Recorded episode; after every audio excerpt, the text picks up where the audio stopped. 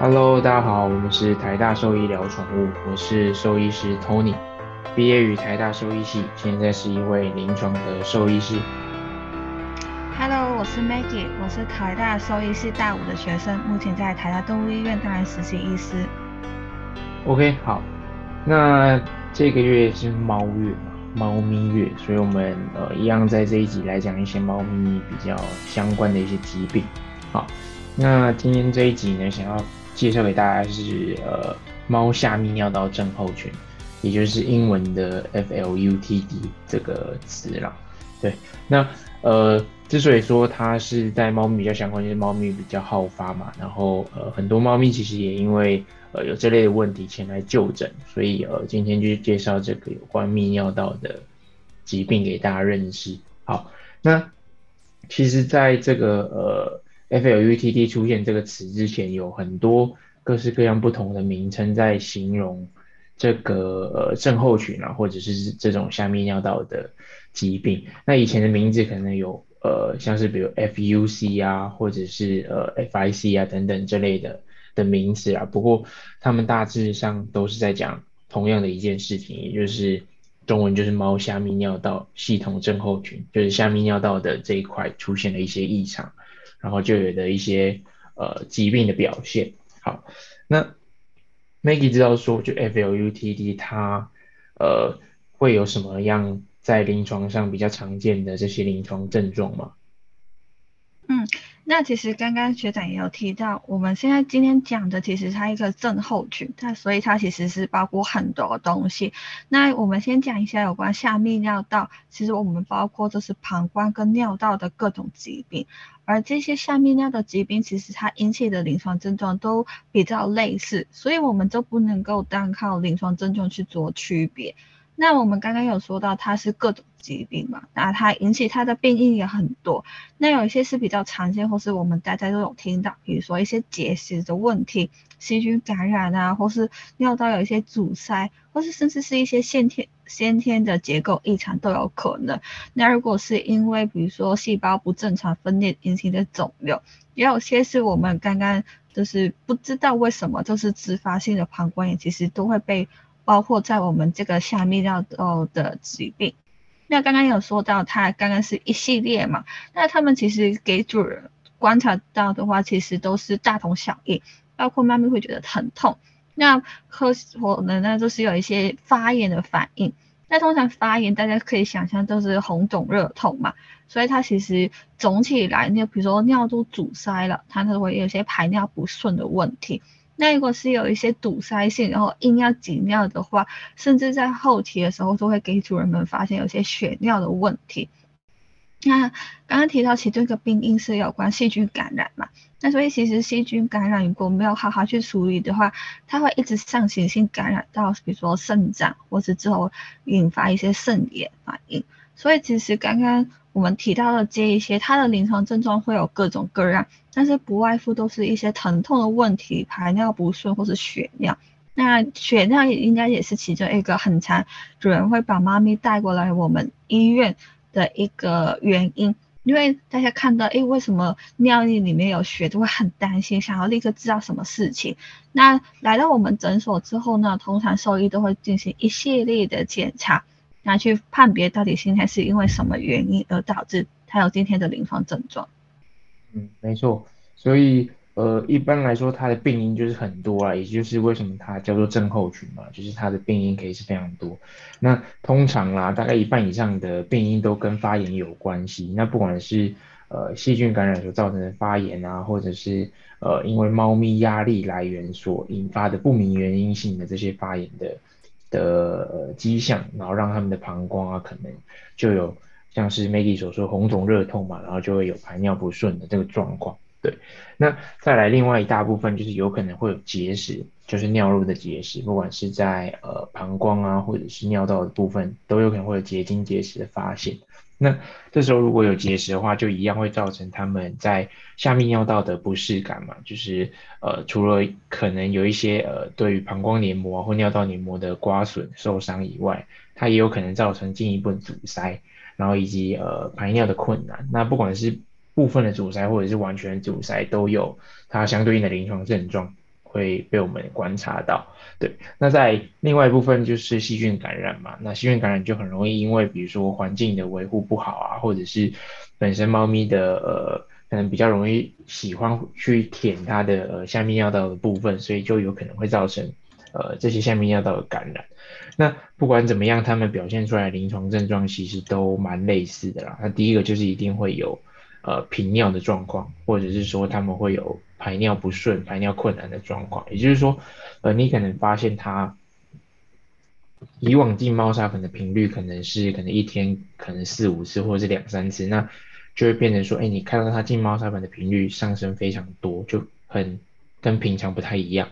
那在第二件事情是，哎，他们进猫砂盆。的时间也变久了，意思就是说，哎，他们排完一次尿所需要的时间会很长。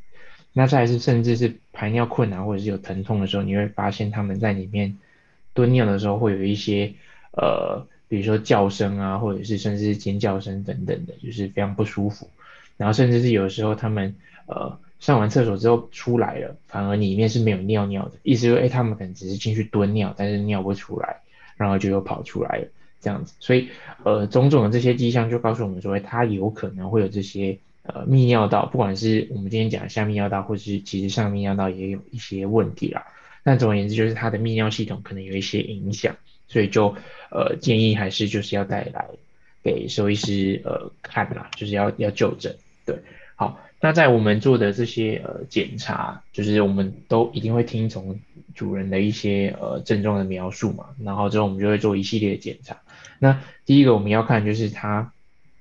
是不是真的有一些东西卡住了，有一些阻塞的事情，然后我们就会透过问诊啊，或者是一些影像学来呃来排除这些事情。那在第二件事情就是我们一定会想办法拿到他的尿液，那不管是用抽血的方式啊，或者是呃用导尿的方式啊，就是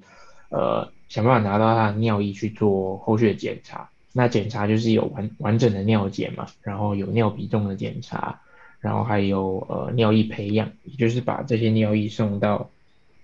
细菌培养的实验室那边去，然后去做细菌的培养，然后呃还有抗生素敏感性的测验，对，然后就可以让我们知道说它有没有下泌尿道感染，也就是细菌感染这件事情，然后让我们去呃达到疾病的确诊，或者是排除说它有感染的事情，对，好。那再如果说，哎，它没有结石，或者是它也没有感染，那我们也很有可能就是一些，比如说先天结构的异常啊，或者说它也有可能是因为压力所引引起的这些这些呃下泌尿道的发炎的状况，所以我们就可能适时的给一些呃建议去呃可能降低他们平常在家中的压力啊，或者是呃这些紧迫的来源。那 Maggie 知道说，哎，这些压力源啊，或者是呃，这些紧迫的感觉要从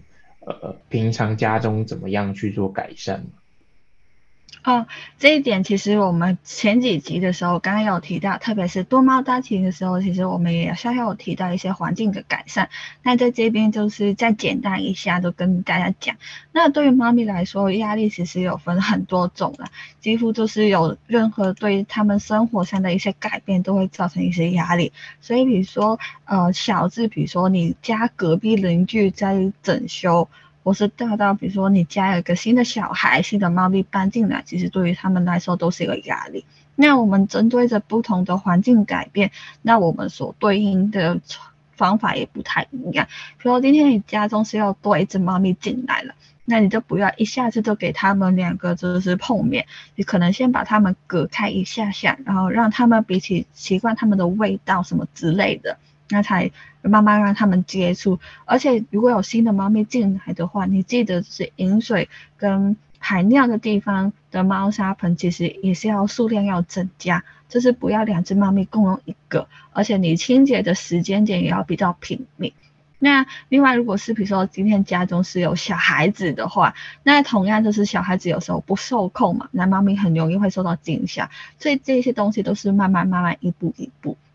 那如果是除了一些新的呃人或是动物加进来，有时候甚至我们更换饲料，其实对猫咪来说也是会有个压力。有很多时候，比如说呃今天猫咪可能有其他身体上的问题，那可能医生会说，哎，建议会换一些处方粮或是什么之类。那当然换这个饲料是一个很好的想法，但是换饲料应该是慢慢一步一步，就是不是今天一百趴都换成新的，你应该要慢慢一点一点换进去，让猫咪习惯。那这样子其实也是可以降低它的压力。那如果你身边，比如说没有其他环境上或者是饮食上的改变，但是今天猫咪还是怀疑它是也是心硬性的压力的话，那要注意一下会不会是家中的环境太单调，因为猫咪是一个喜欢呃高的地方跟喜欢躲起来的生物，所以有可能是你今天家中太空了，它没有一个好好的环境让它隐藏起来，